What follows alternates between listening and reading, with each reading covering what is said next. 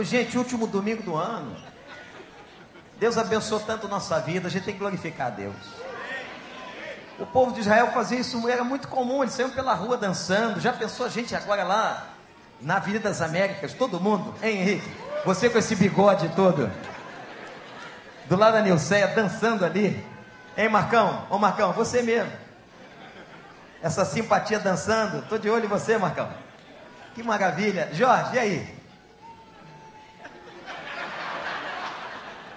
Aquela peruca que você usou no culto aqui dos PGs. O cara é bom, gente. Ô, gente, o Kleber, quando venceu, e eu acho que isso aí tem a ver com a mão de Deus, mais um testemunho. O CD que foi base para tudo isso foi um CD intitulado Profeta da Esperança. E é exatamente sobre essa palavra que eu gostaria que nós pensássemos agora. Se você conseguir abrir sua Bíblia, abra na primeira carta de Pedro, capítulo 1. 1 Pedro, capítulo 1, versículo 3. Porque essa noite nós vamos pensar um pouquinho sobre a esperança. E é possível que você tenha entrado aqui sem nenhum pingo de esperança. Perdeu completamente a perspectiva e a esperança de viver. E o que mais me impressiona é que o texto foi escrito por um cara que havia negado Jesus. E quando Kleber falou aqui que a casa do Senhor é casa de restauração, eu creio nisso. Eu creio porque ao longo da história, especialmente da história dessa igreja, não somente a minha vida foi restaurada, como a vida de muita gente aqui para a honra e glória do nome do Senhor. Igreja é lugar de restauração. E quando a gente sabe da história desse homem, o grande Pedro, a gente fica impactado com o que ele diz aqui capítulo 1, versículo 3. Bendito seja o Deus e Pai de nosso Senhor Jesus Cristo, conforme a sua grande misericórdia, ele nos regenerou para uma esperança viva, por meio da ressurreição de Jesus Cristo dentre os mortos, para uma herança que jamais poderá perecer, macular-se ou perder o seu valor herança guardada nos céus para vocês, que mediante a fé são protegidos pelo poder de Deus, até chegar à salvação prestes a ser revelada no último dia, ou no último tempo. Nisso vocês exultam, ainda que agora, por um pouco de tempo, devam ser entristecidos por todo tipo de provação Assim acontece para que fique comprovado de que a fé que vocês têm, muito mais valiosa do que o ouro que perece, mesmo que refinado pelo fogo, é genuína e resultará em louvor, glória e honra quando Jesus Cristo for revelado. Mesmo não o tendo visto, vocês o amam, e apesar de não verem agora, creem nele e exultam com alegria indizível e gloriosa, pois vocês estão alcançando o alvo da sua fé, a salvação das vossas almas. Gente, que palavra! Glória a Deus por esse texto. E para quem que Pedro está escrevendo? Quem é o destinatário? Quem são as pessoas que ele escreve e que ele tem na mente quando está escrevendo essa passagem? O grande Pedro que havia negado Jesus passou por um processo de restauração incrível. Portanto, você que está aqui nessa noite, que um dia caiu, eu quero dizer a você que Deus Em Cristo Jesus pode restaurar a sua vida e a sua história. O cair é do homem, mas o levantar é de Deus. E ele levanta, ele levanta o abatido, ele levanta aquele que tropeçou, porque a sua graça, gente, a sua graça é melhor do que a vida. Pedro está escrevendo para os caras que foram dispersos, as famílias dispersas por causa da perseguição. Esse texto foi escrito para gente machucada, para gente como você que talvez esteja chegando ao final de um ano cheio de dores, de marcas, de tristezas e frustrações. Pedro escreveu esse texto para gente sofrida. E a palavra central é a palavra esperança. E eu quero chamar a sua atenção para alguns aspectos importantes sobre a esperança na Bíblia. O primeiro aspecto é que essa esperança aqui é real para todo aquele que conheceu a salvação. Nós somos salvos um dia pela graça de Deus. Nós não somos salvos porque nós somos bonzinhos, porque nós damos ofertas, porque nós estamos nos cultos. Houve um dia um Deus que nos amou primeiro, diz a Bíblia, que enviou seu filho e todo aquele que nele creu, todo aquele que entregou sua vida, todo aquele que abriu o seu coração, a graça de Deus o alcançou, ele perdoou os pecados daquela pessoa, ele lavou a sua alma, ele jogou os pecados no fundo do mar, ele deu novidade de vida. Se você um dia abriu sua vida para Jesus, você é salvo e está hoje selado com o Espírito Santo da promessa. Quem é salvo aqui, diga glória a Deus. E sabe o que a Bíblia diz, sabe o que Pedro vai dizer aqui? É que quando ele nos salvou, ele encheu, ele encheu a nossa vida de esperança. Gente, uma esperança que o mundo não conhece, que o mundo não entende. Como é que pode vocês crentes continuarem cantando depois de tanta perseguição? Sabe que Nero mandou fazer com os crentes na década de 60, depois de Cristo, logo no primeiro século? Ele mandava colocar os crentes amarrados nas ruas, e na sua crueldade, Nero dizia: ateiem fogo nos corpos, para que possam iluminar a cidade. Os crentes eram incendiados, pegando fogo e morrendo, iluminando cada rua e cada lugar. Mas o que impressionava Nero, um dos mais cruéis imperadores da história romana,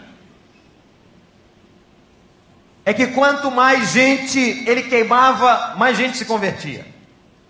E vai entender ao ponto de Nero fazer uma declaração impressionante, dizer o seguinte: o sangue desses crentes parecem como semente. Quanto mais nós jorramos este sangue na terra, mais cristãos estão se convertendo. O que é que eles têm? O que é que eles têm? Nós temos o poder do nosso Deus. É isso que nós temos. E esse Deus encheu o coração da gente de esperança. E Pedro diz assim: sabe qual é a tua garantia? A garantia dessa esperança do coração da gente é uma palavra chamada ressurreição. Porque Cristo ressuscitou. Porque Cristo está vivo. Porque Cristo não está no túmulo. Meus irmãos, alguns anos atrás eu fui à Índia.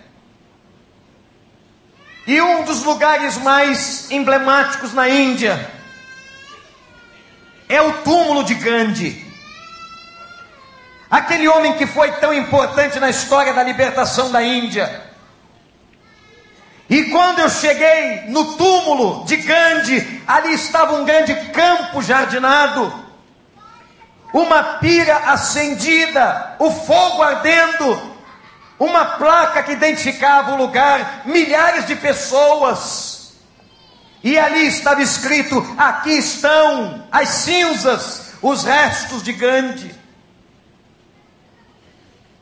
Mas numa outra vez, eu estive nas cercanias de Paris, na França, e há um cemitério abandonado, meio que abandonado, do lado da cidade, e há uma lápide dizendo o seguinte: aqui está o homem mais importante do espiritismo kardecista, estava ali o túmulo de Allan Kardec. Quando a gente olha na televisão as festas muçulmanas, e nós nos deparamos com a peregrinação anual no segundo semestre dos muçulmanos se aglomerando em Meca. Eles dão dezenas de voltas em torno do túmulo de Maomé. Mas um dia, irmãos, um dia, eu estive também no jardim de Gordon onde se acredita estar o túmulo original de Jesus. E sabe o que eu encontrei ali? Eu encontrei uma gruta aberta e uma placa dizendo o seguinte: Ele não está mais aqui, ele está vivo. Gandhi está na Índia, Kardec está na França, Maomé está em Meca, mas Jesus está vivo, está aqui nessa noite. O que garante a nossa esperança essa verdade? O que nos dá convicção na vida é esta verdade. A garantia da nossa esperança não é palavra de pastor. A garantia da nossa esperança não é porque alguém disse. A garantia da nossa esperança não é porque está escrito na Bíblia. A garantia da nossa esperança é porque Jesus está vivo. E gente, comecei a ficar impressionado com o significado da esperança no Novo Testamento. Eu quero dizer uma coisa para você: nem todas as palavras do Novo Testamento a gente traduz ou translitera de maneira que a gente entenda perfeitamente no português, e a palavra esperança é uma delas. Porque esperança para nós, esperança é uma probabilidade. Esperança é uma probabilidade, um sentimento de que alguma coisa pode acontecer. Mas esperança no Novo Testamento não é uma probabilidade. Esperança no Novo Testamento é convicção, é certeza de que alguma coisa vai acontecer. E sabe o que eu tenho visto como pastor? que as pessoas que perderam sua esperança, elas perderam muitas outras coisas. Uma pessoa, gente que não tem esperança na vida, ela perdeu alegria. É muito fácil ver o rosto de uma pessoa sem alegria, identificar e certificar que aquela pessoa não tem mais esperança no coração. Quem perde a esperança perde a motivação. Quem perde a esperança, perde o sorriso. Uma das boas coisas da vida é a gente sorrir. Vocês já observaram como que o nosso mundo está perverso? Como a sociedade está cruel? Como as pessoas parece que torcem pelo mal do outro? Mas que espaço gostoso esse espaço chamado igreja que Deus deixou para nós. Porque aqui nós podemos sorrir de verdade. Porque aqui nós encontramos alegria. E porque aqui nós encontramos louvor. Quando a gente está numa ministração dessa, a gente lembra de um texto que a Bíblia diz assim: E Deus habita no meio dos louvores. Deus se agrada. Deus se agrada quando nós louvamos pelo que Ele é. E Deus se agrada quando nós louvamos pelo que Ele faz. ainda que ele não fizesse nada, ainda que você não tivesse uma bênção para contar no final do ano, deste ano de 2013, ainda que você não tivesse experimentado um tiquinho dessa bondade, nós teríamos razões para louvar ao Senhor, porque Ele é digno, Ele é digno, Ele é digno de toda honra, de toda glória e de todo louvor pelos séculos dos séculos. Ele é digno, mas quem perde a esperança perde o louvor. Quem perde a esperança perde o sorriso, perde a motivação, perde a vontade de viver, perde o sentido da vida. E agora Pedro está dizendo o seguinte, meus irmãos, vocês que estão perseguidos, vocês que estão sofrendo, vocês que estão passando os momentos mais terríveis, a esperança e a certeza da vitória em Jesus Cristo no coração de vocês, celebrem. Gente, vamos terminar este ano de 2013 celebrando. Pode ser que até aqui você não chegou onde deveria ter chegado, mas uma coisa faço, diz Paulo, esquecendo-me das coisas que ficam atrás, eu prossigo para aquelas que estão adiante de mim, pelo prêmio da soberana vocação de Deus em Cristo Jesus, o nosso Senhor. Aleluia. Agora Pedro sabe o que ele faz? Ele diz assim: Eu vou dizer para vocês as três características da esperança cristã. Nas Bíblias mais, nas traduções mais antigas, a primeira palavra é a palavra incorruptível. A herança que nós temos em Cristo é incorruptível. Por que, que Pedro diz isso? Porque toda a terra prometida, e a terra prometida pelo Senhor entregue a eles. Você sabe qual era a maior bênção de uma família? era a possessão da terra. A maior bênção de um homem, de uma mulher, era o seu quintal. A maior honra de uma casa era a possessão da terra. Mas aquela terra, e daquela terra eles foram expulsos. Aquela terra foi saqueada, aquela terra foi invadida.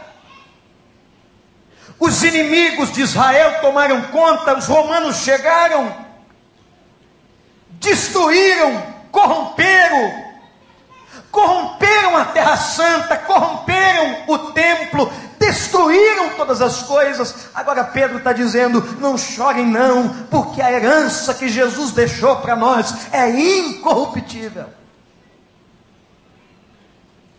Eu não sei qual é a maior herança da sua vida. Tem gente que fica a vida toda brigando por uma casa velha. Desapega, irmão. Desapega daquela porcaria. E às vezes é um barraco velho, vocês estão brigando aí, família se destruindo. Se arrebentando na justiça, pai que não fala com filho, filho que não fala com pai, por causa dessas coisas velhas. Desapega, irmão. Isso é encosto, sai disso porque a herança que nós temos não se corrompe, a herança que nós temos é ilimitada, e Pedro está dizendo: a herança que Deus deixou para nós em Cristo é incorruptível. O seu maior tesouro, ninguém invade, ninguém mexe, ninguém toca. Você crê nisso? A herança de vocês é incorruptível. A segunda característica da herança de Deus está na palavra incontaminável. Por que, que ele usa a palavra incontaminável?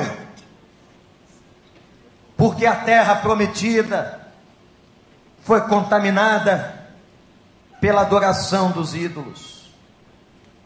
A terra prometida entregue às famílias por Josué foi contaminada pela idolatria e pelo pecado.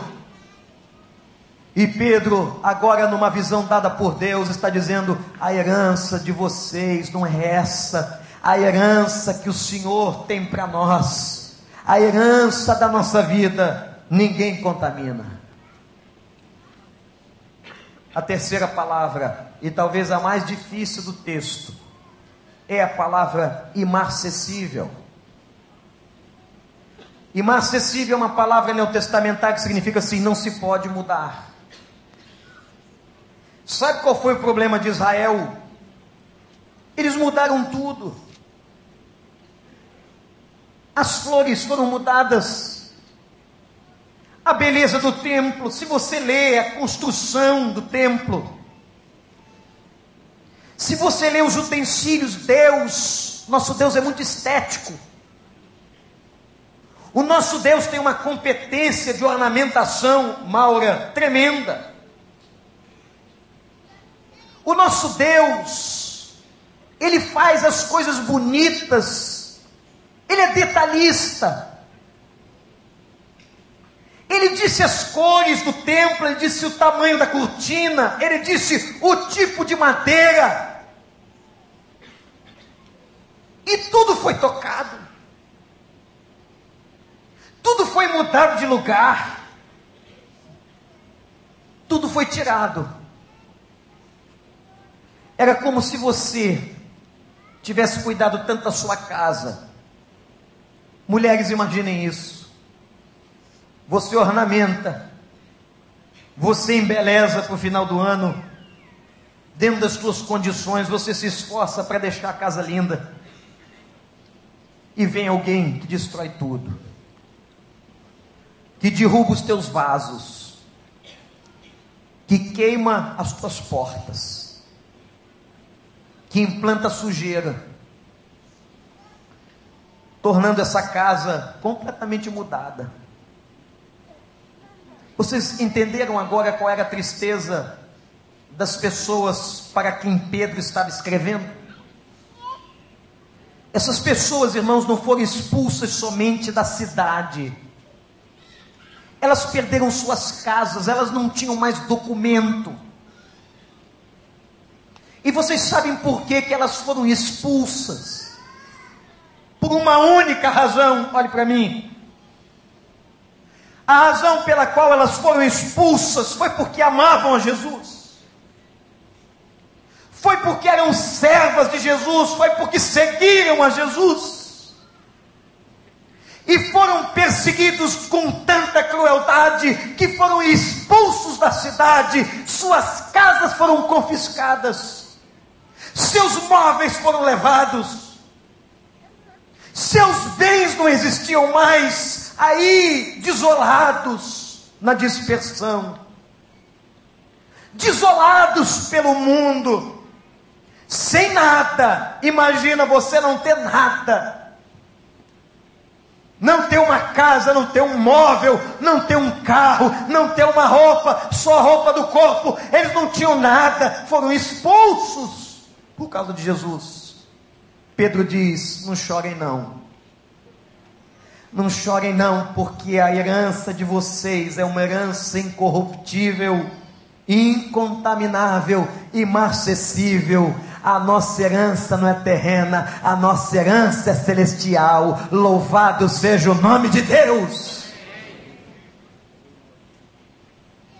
E Pedro agora vai dizer o seguinte: um dia, olhe para cá, um dia vocês vão tomar posse de toda essa herança. Você acredita nisso? Você acredita mesmo nessa salvação? Ou você está aqui só para bater um ponto religioso nesse último domingo de 2003. O cara disse assim: Hoje eu vou na igreja. Hoje eu vou lá porque eu tenho que pegar uns fluidos. Tem um pastor lá, tem uma banda, eu vou lá, eu vou tocar no altar. E o cara vem e toca na pedra. Porque ele é místico porque ele precisa de uma proteção. Eu quero dizer a você que eu não estou te oferecendo uma proteção, eu estou te oferecendo nesta noite o Deus protetor. Eu não estou te oferecendo uma cabana, eu estou te oferecendo as asas que fazem o esconderijo do cordeiro. Aleluia. E ele está dizendo o seguinte: um dia você vai tomar posse de tudo que te pertence. As pessoas podem te perseguir, As pessoas podem te destruir, as pessoas podem fazer o que quiserem, elas podem tomar os teus bens, elas podem, podem tomar tudo, mas elas não tomam essa herança que nós recebemos em Jesus. Ah, meus irmãos, toda nossa arrogância cai por terra. Até os mais bravos lutadores veem também suas pernas quebradas. Os mais arrogantes homens veem suas empresas falirem. Até aqueles que desejam mal para os outros, um dia se dão muito mal. Sabe por quê? Porque a nossa justiça não é praticada entre nós, é uma justiça que vem de cima. E todo valente se curva todo valentão e todo homem forte se quebra. E aí Pedro diz assim: um dia vocês vão tomar posse de tudo que é de vocês. Mas no versículo 5 ele declara: Mas enquanto isso não acontecer, atenção, por um pouco de tempo, ainda que estejam sofrendo, mediante a fé, vocês serão protegidos. A palavra aqui é guardados. Eu não sei quem é que te guarda. Eu não sei se você pensa que o que te guarda é o teu dinheiro lá da conta, se é o teu patrão, se são os seus amigos. Eu quero dizer a você que quem guarda os filhos de Deus é o Senhor. É Ele que nos guarda, e Pedro diz assim: enquanto vocês não tomam posse da herança, o Senhor o Senhor os guardará. Enquanto vocês não entrarem na terra, enquanto vocês não chegarem lá, e minha gente, ah, minha gente, nós somos e estamos guardados em Cristo Jesus. A palavra guardados é alguém que está dentro, debaixo das asas e o Salmo 91 diz assim: Aquele que habita no esconderijo do Altíssimo, a sombra do Onipotente descansará, é guardado, porque o Senhor é o nosso pastor e de nada temos falta. Elevamos nossos olhos para o monte, de onde nos vem o socorro? Porque o inimigo está descendo, mas eu olho para cima, o meu socorro vem do Senhor, que fez os céus e a terra, a Ele toda honra, toda glória e todo louvor, igreja.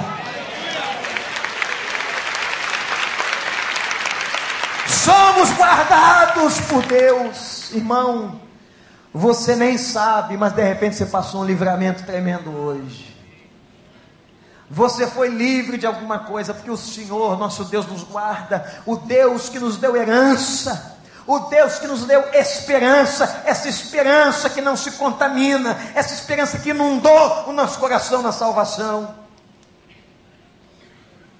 A palavra guardado aparece na Bíblia em tantos lugares. E Deus dizendo para a gente: Eu vou guardar vocês. Olhe para mim. Deus está dizendo para você: Eu vou guardar você. E quando Ele guarda a gente, Ele guarda mesmo. Ele não é filho do homem para mentir. Ele não é aquele guarda que dorme na guarita. Ele é aquele guarda de verdade. Ele cerca, ele protege, ele abençoa. Ele está dizendo hoje, aqui nesse último domingo: Eu vou guardar você. Não é palavra do pastor, não, é palavra de Deus. Eu vou guardar você. Eu vou guardar os teus sentimentos. Eu vou guardar e proteger essa esperança no teu coração. E vou dizer mais: o anjo ou os anjos do Senhor acampam ao redor daqueles que o temem. E diz algumas versões, e os guarda. Quando eu cheguei aqui, no início de dezembro, olhei para a igreja, estava linda, decoração linda, né, gente? Mas eu achei que isso aqui fosse anjo. E disse: botar um anjo pendurado ali. Mas eu olhei e vi que estava tudo tomado de não é anjo, é um pedaço de árvore de cabeça para baixo. Mas eu me lembrei.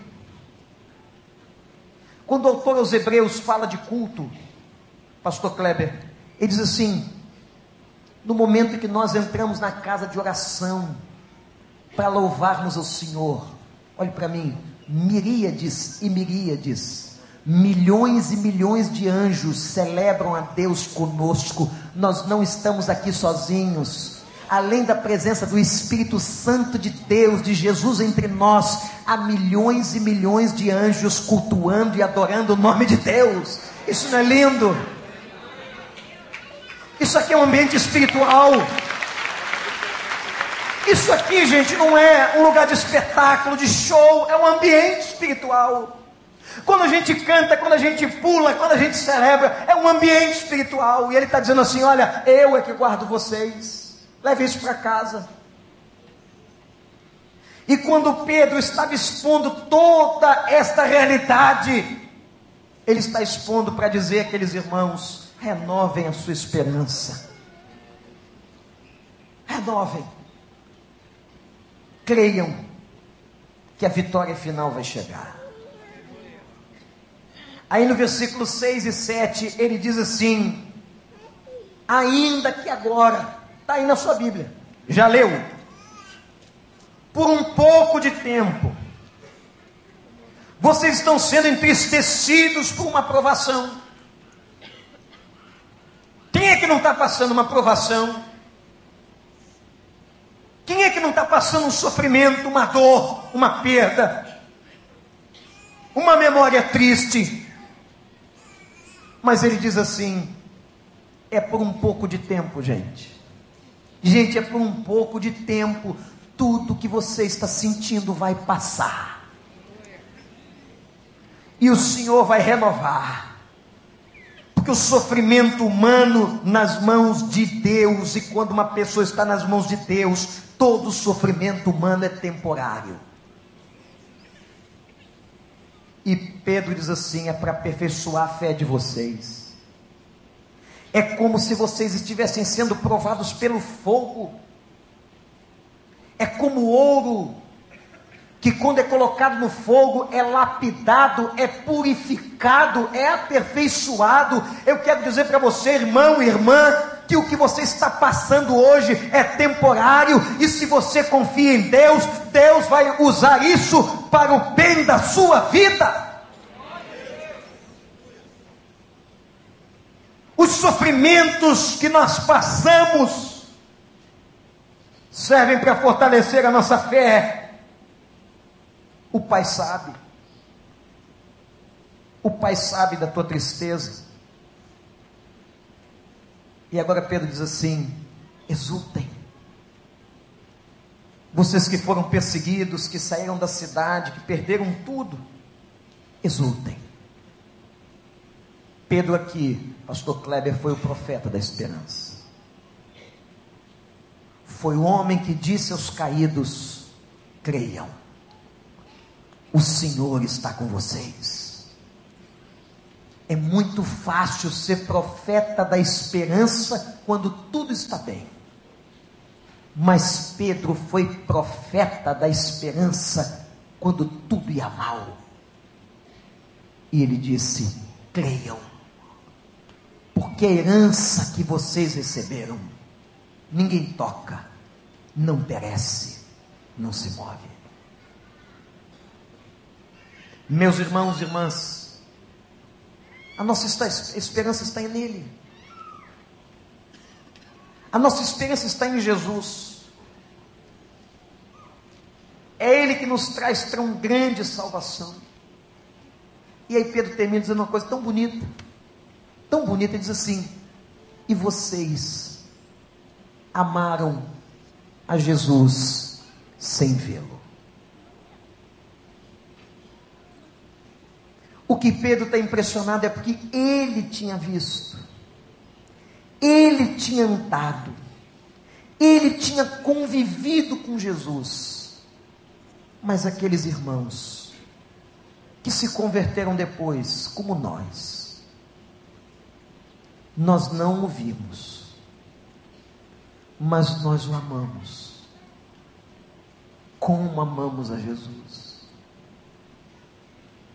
Apesar das nossas imperfeições, dos nossos pecados. Eu sei que tem muita gente aqui que ama Jesus. E haverá um tempo, haverá um dia, irmãos, que nós vamos adentrar aquela porta. Aquela porta que ele vai dizer assim: vem, venham benditos do meu Pai, e possuam por herança o reino que vos está preparado desde a fundação do mundo. A bênção de Deus para nós não é para hoje só, não. Ele preparou antes da fundação do mundo possuir esse reino e essa herança. Vinde benditos de meu Pai. Que Jesus carinhoso. Que Jesus afetuoso. Como nós o amamos. Mas às vezes as coisas da vida tiram de nós a esperança, ou tentam roubá-la, ou tentam tirar do coração. É uma crise no casamento, é um filho, é uma situação financeira difícil. É uma humilhação, é uma doença, uma dor que tenta roubar do coração da gente. E a gente que é humano, a gente fraqueja. E talvez você tenha fraquejado esse ano. Talvez você tenha pensado assim: será que ele me ama mesmo? Será que ele não esqueceu de mim? Ele me mandou hoje aqui para dizer para vocês que ele não esqueceu da vida de nenhum de vocês. Eu estou aqui como profeta para dizer a você que Deus te ama muito. Está com as mãos estendidas ao caído para dizer, meu filho, minha filha, segura na minha mão. Eu vou botar você para cima. Eu vou te tirar desse buraco, dessa dor.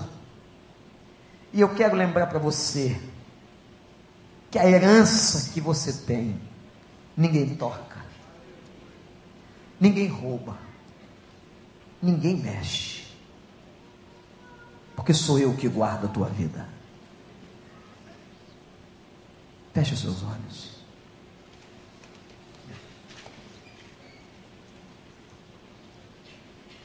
Eu queria nesse momento agora falar com você que entrou aqui hoje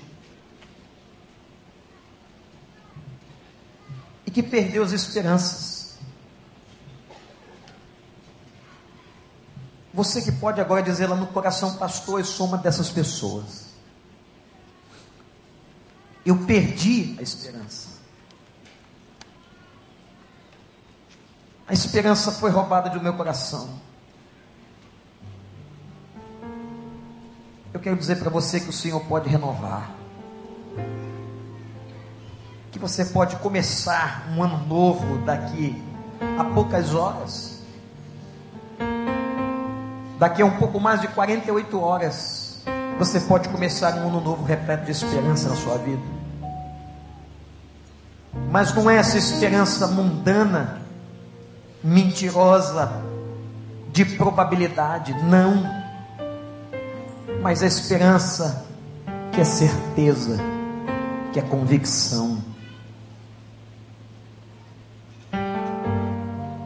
Deus pode restaurar isso em você. Se você está se sentindo fraco, se você diz comigo, pastor, eu sou uma pessoa que eu perdi a esperança. Mas eu quero que nesta noite o Senhor renove a minha esperança. Se você quer que eu ore por você, para que Deus te encha de esperança de novo. Se você crê nesse Jesus, que guarda a tua herança, e você quer que Ele te dê uma novidade de vida, uma esperança renovada, levante a sua mão onde você está. Deus abençoe. Deus abençoe. Deus abençoe. Deus abençoe. Deus abençoe. Deus abençoe. Deus abençoe. Deus abençoe. Deus abençoe. Deus abençoe. O Kleber vai lhe ministrar uma canção. Eu quero fazer um desafio todos os irmãos e irmãs, pessoas que vieram aqui pela primeira vez, que querem que eu ore pela sua vida, clamando ao Senhor, eu não sou ninguém, eu não sou ninguém. Eu sou apenas um profeta da esperança. Se você quer, eu queria convidar você que viesse aqui pertinho da gente para a gente orar por você. Enquanto a gente está sendo ministrado numa canção. Você que levantou sua mão, Deus sabe quem foi. Vem aqui e diga assim: Eu quero, pastor. Eu preciso da esperança renovada. Vamos ficar de pé. Sim, o teu amor. Podem chegar para cá. Todos aqueles que perderam sua esperança, É posso deixar. mas querem pedir que Jesus renove. Podem vir, Quando penso no caminho, Podem vir. o senhor, pra a senhora, o jovem, o irmão, a irmã. Perdeu a tua esperança, Sim, quer que ele renove. o teu amor. Chega para cá e diz para Deus: Eu quero, É Senhor. melhor eu posso Graças a Deus. Quando penso no caminho que andei Vem, pra chegar aqui, vem, eu vi milagre acontecer. Eu vi sinais do céu. Teu livramento me alcançou. A minha sorte mudou. Eu vi teu bálsamo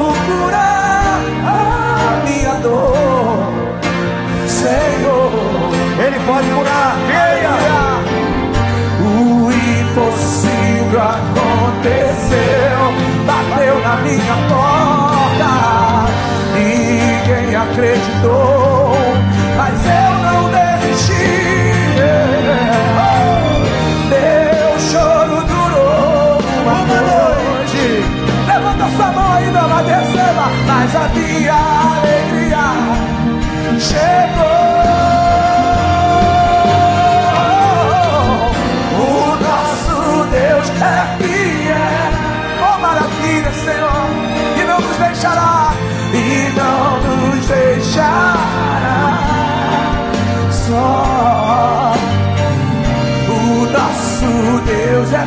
é a tua palavra aí, a palavra dele para tua vida.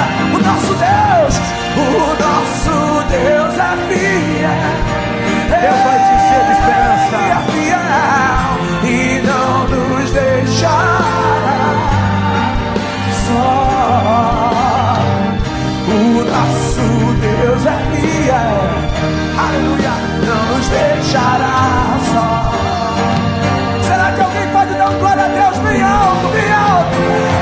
sua mão bem alto. Levanta sua mão e fala: Tu és fiel, Senhor. Aleluia. Ele é fiel.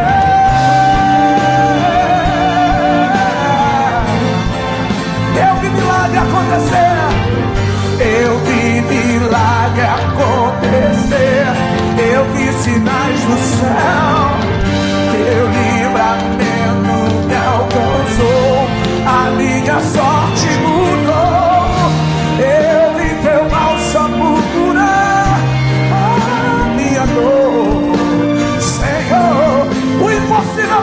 Na tua porta. O impossível aconteceu. bateu na minha porta. Ninguém acreditou, mas eu não deixei. Meu choro durou uma noite. Levanta sua mão aí, declare, declare. Mas a minha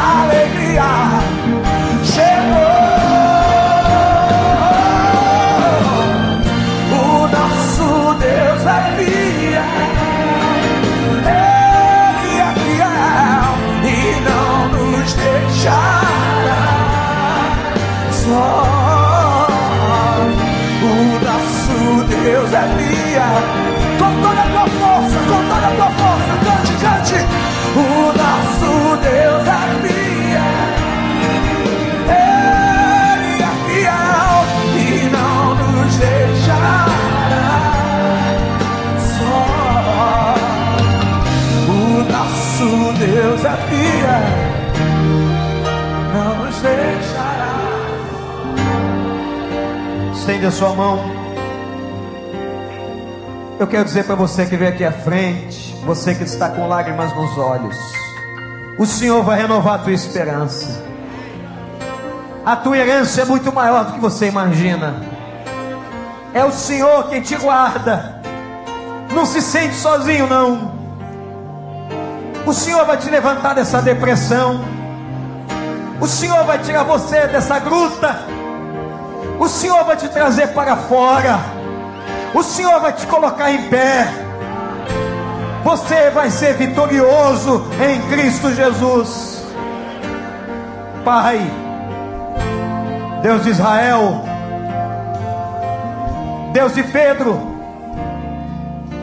Deus dos cristãos perseguidos, Deus nosso, louvado seja o teu nome.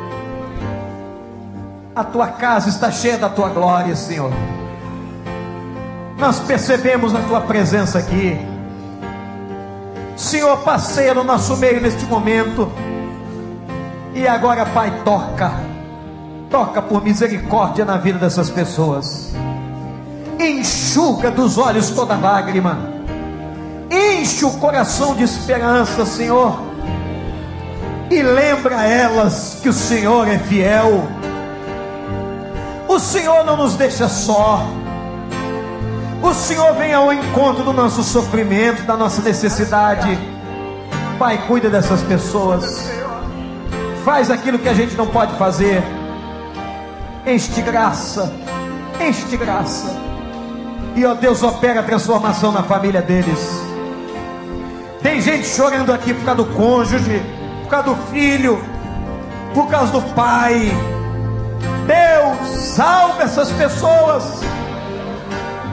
Traz salvação para essas casas. Cura todas as enfermidades em nome de Jesus. E nós determinamos no poder da tua palavra: caiam por terra agora todos os inimigos de Deus. Que o diabo seja pisado por Jesus na casa de cada um deles. Que a tua vitória o teu triunfo aconteçam e que honrem unicamente o teu santo nome. Eu os entrego nas tuas mãos, em nome de Jesus.